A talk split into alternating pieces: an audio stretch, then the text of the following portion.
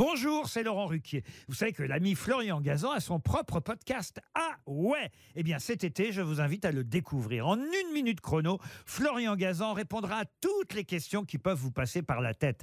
Grâce à ce podcast, vous aurez bientôt des anecdotes incroyables à partager. Mais attention de ne pas prendre la grosse tête. Salut, c'est Florian Gazan.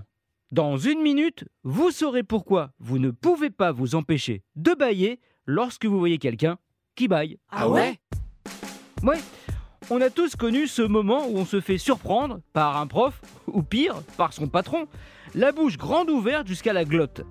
Le bâillement intervient la plupart du temps dans ce qu'on appelle la pendiculation. Alors, rien à voir avec euh, pandi panda, c'est juste le mot savant pour décrire le moment où parce qu'on est fatigué, on s'étire et on baille.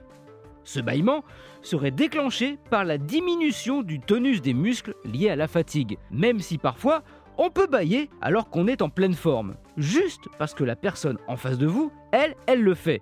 Et là, le responsable, ce n'est pas la fatigue, c'est notre cerveau. Ah ouais Oui, des chercheurs ont fait des études très sérieuses sur ce sujet. Et en observant le cerveau de personnes qui regardaient d'autres gens en train de bailler, ils ont constaté qu'une zone en particulier s'activait, celle des neurones miroirs. Ces petits neurones nous permettent de nous imaginer à la place de l'autre.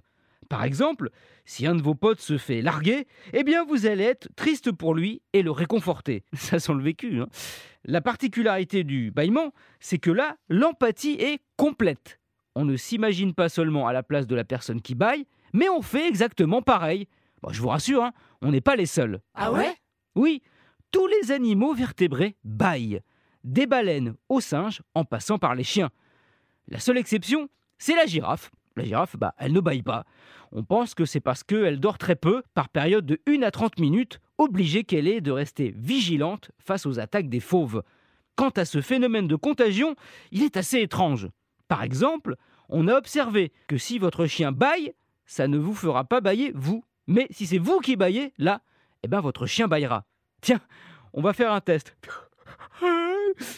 Vous avez baillé? Bon ben, c'est que vous n'êtes pas en empathie avec moi. Merci d'avoir écouté, sans bailler j'espère, cet épisode de Ah ouais? Retrouvez tous les épisodes sur l'application RTL et la plupart de vos plateformes favorites. N'hésitez pas à nous mettre plein d'étoiles et à vous abonner. À très vite.